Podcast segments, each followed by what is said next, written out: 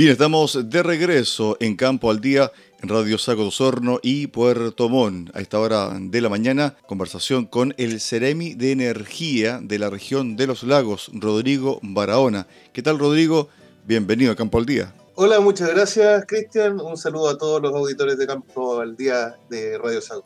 Bueno, muchos auditores se preguntarán qué hace un Ceremi de Energía en Campo al Día realmente el campo energético se está amplificando y las energías renovables limpias están penetrando con mucha fuerza la producción del campo. ¿Es así o no, Seremi? Sí, Cristian, efectivamente lo que tú dices es totalmente correcto y no, no de ahora. La verdad es que, que el agro siempre ha requerido harta energía y esa energía se ha obtenido de, de otras formas no necesariamente renovables. Y quizás lo que hoy día nos hace verlo más, más potente, digamos, es que uno de repente visita a, algún campo y ve paneles fotovoltaicos o ve termos solares y uno dice, oye, ¿le están poniendo energía? Claro, pero otras veces o, o antes los procesos quizás ocupaban gas o generadores que, que, son contaminantes y que son menos eficientes hoy día porque la tecnología hoy día es más barata respecto a lo renovable. Ahora, con respecto al tema de la energía limpia y también relacionada a la energía solar, el campo la está tomando realmente con mucha fuerza. Lo comentábamos fuera de micrófono, hay un proyecto que se inauguró a fines de la semana antepasada por parte de INDAP donde un grupo de agricultores se unió, formó un APR comunitario y la motobomba que extrae el agua recibe la energía de 12 paneles fotovoltaicos. Realmente todo un ejemplo de cómo se está involucrando la energía limpia en los campos del sur. Seremi. Sí, eh, ese es un bonito ejemplo. Hace poco nosotros con los fondos de un programa que tenemos que se llama Comunidad Energética, eh, en Isla Kewi, en Castro, por ejemplo, eh, también se cambió un motor diésel de, de, una PR, justamente también por paneles eh, fotovoltaicos que, que, funcionan autónomamente, disminuyen los costos. Imagínate en el campo o en islas que, que las distancias son largas, que uno tiene que ir a abastecerse de combustible a largas distancias, te genera no solamente un ahorro respecto al costo, sino que también al traslado. Y, y uno se queda con, con, lo más vistoso, pero, pero hay algunos ejemplos que son muy, muy buenos, Cristian. Por ejemplo, estábamos hablando de, de, un pozo, ¿cierto? De una bomba que generaba de un pozo. Pero hay otras soluciones que también tienen que ver con agua y que apuntan directamente a riego, que es fundamental en el agro. Y lo que hacen son piscinas acumuladoras de agua. Dentro de estas piscinas, como se genera masas de agua, eh, los paneles fotovoltaicos se dejan en una estructura flotando arriba para que no ocupen espacio dentro de la misma agua. Con esa energía se hace circular esta agua, cosa de que no se estanque y, y no pierda su calidad. Y aparte, con sistemas de bomba la ocupan para riego. Entonces es un sistema que, que funciona completamente como un sistema armónico, eficiente, de bajo costo y que es fundamental para todos los que hemos nacido y criado en el campo. Yo Originariamente soy, soy de Pitrufquén, de una comunidad rural de Puraquina Alto, para los que conocen, eso es de Pitrufquén, camino a Ñancul, por la parte sur del río Tortén. Y, es fundamental el riego. Sin agua no tenemos campo. Y aquí hay una solución que, que es súper interesante. También tenemos eh, algunas soluciones para las lecherías, intercambiadores de calor, termosolar para generar agua, que las mismas, las mismas vacas tomen agua tibia y produzcan más leche. La verdad es que hay una aplicación sin fin ocupar para vapor, para, para los invernaderos. Todo el proceso del agro necesita temperatura.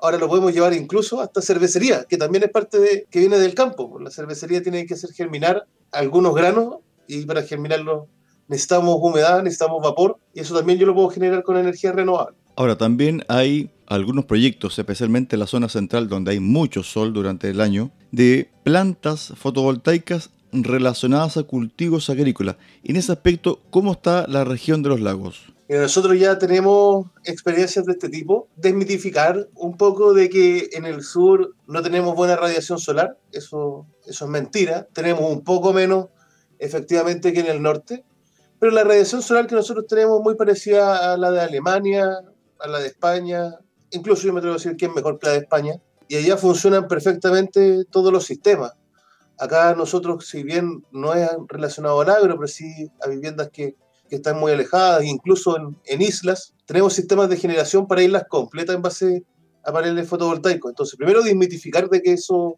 sea así. Hoy día tenemos algunas lecherías que tienen, eh, nosotros lo llamamos pequeña o mediana generación distribuida, con, con, una gran cantidad de paneles fotovoltaicos, tres, para generar 300 kilos eh, es bastante, eso eh, son más de, de, lo que yo requiero para alimentar 100 viviendas. Y lo que están haciendo es generar energía, eh, los excedentes ingresarlos a la red, y cuando ellos tengan mayores consumos de lo que estén generando en ese momento, eh, recuperar la cuenta de ahorro, digamos, que fueron ingresando. Entonces, si tú me dices, hay una cantidad de proyectos, de tipologías, de tecnologías asociadas a energías renovables no convencionales muy amplias y todas aplicables al agro. Nosotros hemos ya tenido proyectos en esas mismas líneas y la idea es que todos los auditores de, de Campo al Día también puedan ir ocupando las herramientas que tiene el Ministerio de Energía para ir aplicando este tipo de proyectos porque generalmente eh, lo que hacemos son cofinanciamientos no reembolsables y en ese sentido es una gran ayuda para que todos los emprendedores del rubro del campo puedan tener mejores costos, mejorar productividad y ayudar a no generar tanto dióxido de carbono que finalmente es la que contribuye al calentamiento global. Estamos hasta ahora de la mañana conversando con el Ceremi de Energía, Rodrigo Barahona. El tema del riego tecnificado va a entrar o está entrando con fuerza en la región debido también a la escasez hídrica. Estamos en un periodo, por ejemplo, seco. Marzo llovió poquísimo. Abril se viene casi similar. Muy pocos frentes de lluvia se visualizan por lo menos en la primera quincena del el mes de abril. Por lo tanto, el manejo del agua va a tener que ser muy eficiente en un mediano y largo plazo. ¿Cómo la energía limpia puede contribuir en este aspecto? En varios aspectos. Primero, yo puedo estar generando continuamente sin, sin tener que, que combustionar algo para poder bombear. Hablábamos recién de que no solamente uno puede trabajar esto con, con pozos profundos y bombas que, que requieren energía, y en este caso podría ser la energía renovable, pero también hay piscinas de acumulación de agua. Y esta experiencia que te decía que hemos, visto de sistemas que te conservan por tener un buen movimiento y, el, y, y, que el agua no se pudre, digamos. Y por otro lado, que se pueda enviar en las cantidades correctas, en los horarios necesarios, porque obviamente hay horarios para, para que haya un riego más eficiente, es fundamental. Y para todo eso yo necesito energía. Si, sin energía no lo puedo hacer funcionar.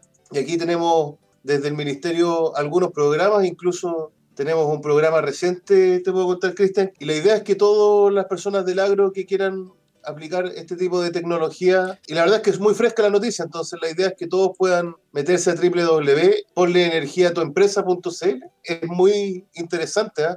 Porque pueden postular micro, pequeñas, medianas o grandes empresas, y los montos de, de cofinanciamiento van entre 7 y 60 millones. Es una buena ayuda, como te decía, para reducir costos, aumentar productividad y ser más amigable con el medio ambiente.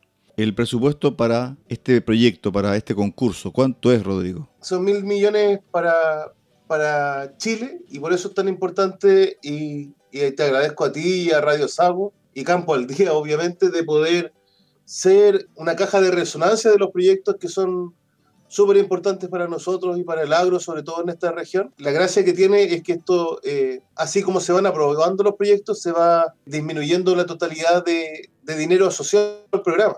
Bueno, me imagino que también va a haber una especie de capacitación, asesoramiento sobre tipos de ideas para ejecutar los proyectos. Efectivamente, la Ceremi de Energía está plenamente disponible a través de todas la, las redes sociales, digamos que hoy día es lo más rápido para poder eh, contactarnos, eh, sobre todo en temas de pandemia. Sabemos cómo está el tema en Chile, pero nosotros con plena disposición para poder colaborar con todas las personas que quieran postular. Ahora, con respecto al tema del campo, me decías al principio de la entrevista que eres un hombre del interior, del campo profundo de la región de los ríos. ¿Se te ocurre alguna idea como ejemplo en este momento para que las personas que están interesadas, que están escuchando y están tomando apuntes, pudiesen tener una idea de por dónde puede ir su proyecto? Mira, aquí todo generalmente se relaciona con costo. Yo tengo que identificar generalmente dónde se me va la mayor cantidad de, de mi presupuesto asociado a lo que yo haga. Y generalmente en ese lugar hay algo asociado a energía. Ejemplo, una pequeña lechería. En una pequeña lechería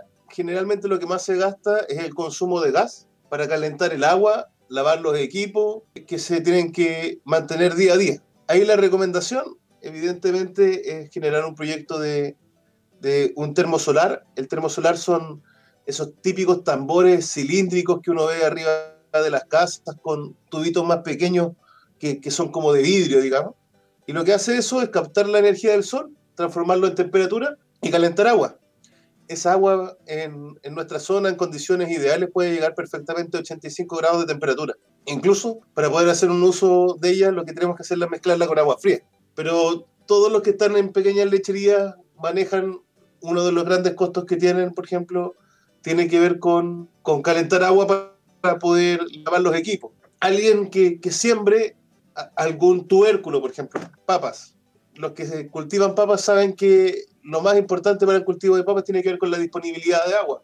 Requiere mucha agua la papa. Y como requiere mucha agua, requiere mucho riego. Entonces ahí lo más probable es que sea un sistema fotovoltaico para generar energía y con esa energía poder generar bombas y con las bombas tener un, un riego eficiente de, de sus cultivos. En otros casos tenemos de que estamos ubicados bien alejados porque generalmente los recursos naturales están donde los recursos naturales se emiten. Y en esos casos la mayoría de, de las personas que, que están metidos en ese rubro funcionan con generadores. Y el generador primero ocupa un combustible fósil, ese combustible fósil es caro, pero aparte hay que transportarlo. Y en esas características generalmente lo mejor es poner sistemas fotovoltaicos para poder generar la energía y obviamente como no llega a la red en algunos lados, esa es una, una increíble solución. Para alguien que tiene cultivo de hortalizas, por ejemplo, dentro de un invernadero, ahí lo que sería bueno es colocar algún sistema que genere vapor y humedad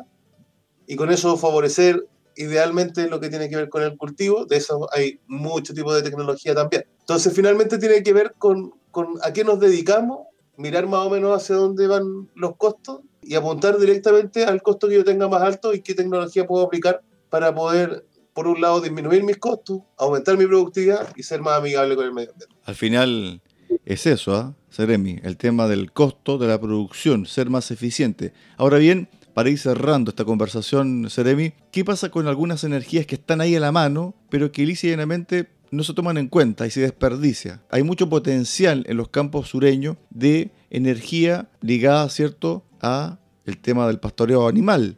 ¿Qué pasa ahí? ¿Se han hecho algunos intentos? ¿Es muy caro aplicarlo todavía? Hay que hacer las evaluaciones siempre. ¿eh? Uno no se puede plantear de que es caro o, o es barato, porque la verdad es que uno debiese hacer la evaluación siempre frente a cualquier requerimiento dimensional y ver si es que es más barato que lo que estoy haciendo hoy día o no. Así que en ese sentido hay situaciones que, que a veces a, a, mayor escala dan, eh, en otros casos están alejados de la red y la opción es solamente generador. La verdad es que cuando uno estudia en un principio energías renovables no convencionales, lo que uno siempre debe hacer primero es dimensionar y en base al, al, dimensionamiento ver si es que me reduce o no me reduce costo. En ese sentido, como te digo, tenemos experiencia desde paneles foto, fotovoltaicos individuales, de, de riesgo, de generación de vapor para, para produ procesos productivos, una infinidad de, de, energías que hoy día están ligadas al campo de la región de los lagos y que son eficientes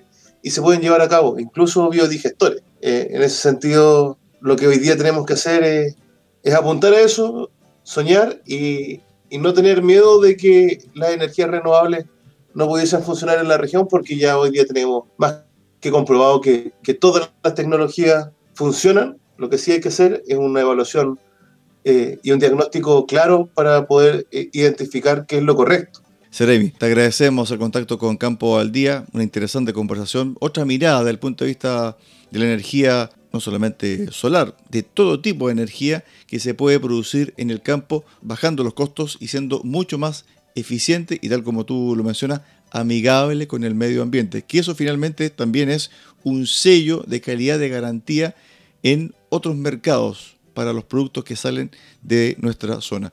Seremi, Muchísimas gracias y que tengas una buena jornada. Muchas gracias a ti, Cristian, y una vez más un saludo a todos los auditores de Campo al Día y de Radio Sago. Estamos presentando Campo al Día, un programa diseñado por la Sociedad Agrícola y Ganadera de Osorno.